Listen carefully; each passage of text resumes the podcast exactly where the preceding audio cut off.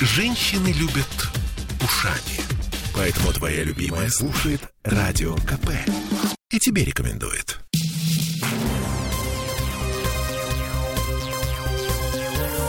Темы дня. Голод, цепи и палки. В Петербурге спасли детей, которых истязала собственная мать.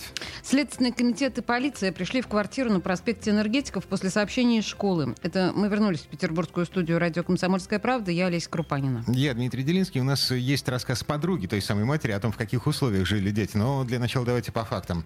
Ученик второго класса в доверительной беседе с педагогом рассказывает, что мать наказывает его за шалости, применяя физическую силу.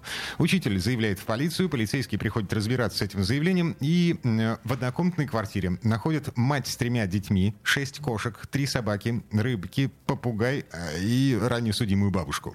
Ранее судимая бабушка — это, конечно, отдельное животное, да.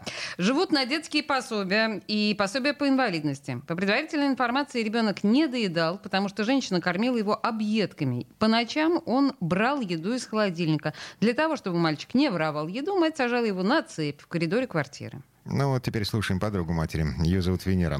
Она, она, вы знаете, такая асоциальной семьи, потому что она само поведение, ну, подумаешь, да, вот, вот, вот беременна, да, вот рожу. То есть мне кажется, вот что-то нездоровое, нездоровое поведение, вот это все выражать детей, да, вот так вот подряд. Мне кажется, что там, там не все благополучно. Смотрите, у нее были отношения тогда с молодым человеком, ну, такое было вот чувство, что он, ну, немножко неблагополучное. И он был как, ну, как бандит, что ли, не знаю. Ну, а она это все вот защищала. То есть вот это его действия такие были неадекватные. А, ну, а потом уже вот так вот по историям, ну, ВКонтакте выставляла фотки детишек. Я еще так думаю, ничего себе, вот, ну, прям мама-мама. Мама, мама, прямо сейчас задержана. Возбуждено уголовное дело об истязаниях. Дети в реабилитационном центре, в каком они состоянии, пока не ясно, потому что аппарат уполномоченного по правам ребенка в Петербурге сегодня молчит. Детей трое, на секундочку. Да, ага. самому старшему 7 лет, девочке э, средней 5, и есть еще младший, самый маленький ребенок, я не помню, сколько ему. Два, по-моему, кошмар. В общем, э, прокуратура сейчас изучает работу органов опеки, которые вообще-то э, обязаны выявлять семьи, находящиеся в социально опасном положении, в профилактических целях, для того, чтобы сначала помогать и не допускать вот такого. Тем временем, еще одно уголовное дело, связанное с детьми, э, возбудили в Петербурге. Дело по статье «Незаконное лишение свободы» в одной из инфекционных клиник маленького ребенка привязывали колготками к стулу. Но, э, мальчик, мальчик трех... трех лет, да, поступил в туберкулезное отделение больницы из детского дома, то есть сирота. Э, социальная сирота, это важно. Э, мед... Социальная сирота, это значит, что мать жива. Угу. Медперсонал неоднократно с помощью колготок привязывал малыша к детской кроватке и стул для кормления. Мол, ребенок наркоманов, ему, ему же так лучше. Ну, конечно, да. Видео попало в интернет, видео снятое кем-то из очевидцев э, других пациентов в больнице. Э, Все это вызвало гнев вплоть до главы Следственного комитета Александра Бастрыкина. И вообще тут надо сказать, что когда Андрей Константинов у нас обсуждал э, действия Бастрыкина в последнее время, он говорил о том, что на Бастрыкина особенным образом действуют ситуации с детьми. Он прям становится становится сам не свой и прям начинает расследовать со страшной силой всю эту историю. То есть это для него особая тема. Ну, по, по, по крайней мере, он а, объявляет о том, что взято на контроль и требует ответа от э, местных э, своих подчиненных, собственно, что сделано, что происходит. Угу. Да, и еще один повод для серьезного разбирательства, связанный с детьми.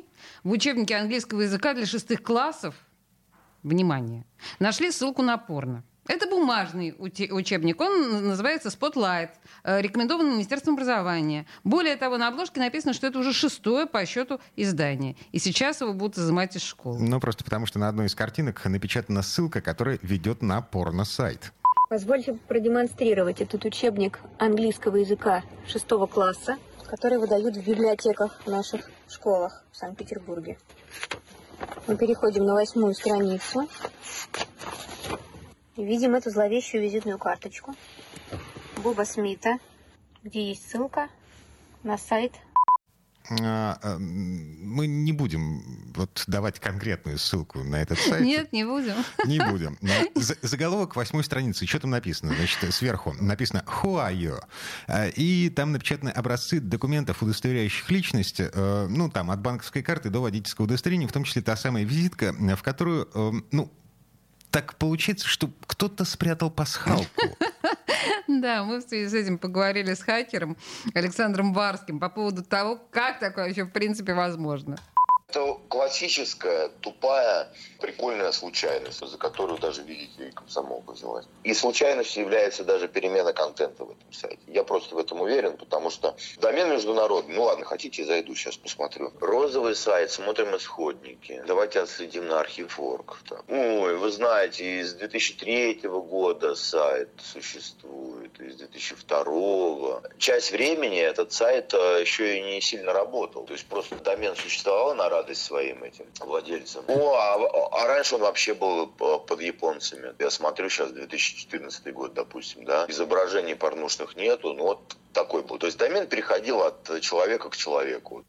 То есть что получается на практике? А в 2016 году, когда Министерство образования одобряло этот учебник, вот с этой визиткой, напечатанной на странице, где школьники должны э, знакомиться с а, английскими выражениями, позволяющими опознать человека. Да, да? да. В 2016 году этот сайт вел куда-то в приличное место. Да почти наверняка.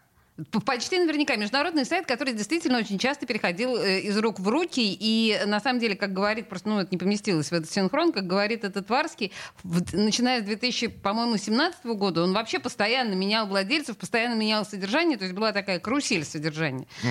А, сейчас, что... а сейчас там порно? Ну, сейчас там порно, но это тоже, наверное, временно, весело, задорно. По всей вероятности, там через месяц, два, три порно там не будет. А, слушайте, у нас в редакции, э, собственно, обсуждение такое достаточно бурное. А шестой класс, это, это, наверное, уже время для того, чтобы знакомиться с ты знаешь, Дима, вот если мы сейчас с тобой скажем э, в эфире, что это время для того, чтобы знакомиться с порнографией, я думаю, что нас осудят, не дай бог, привлекут.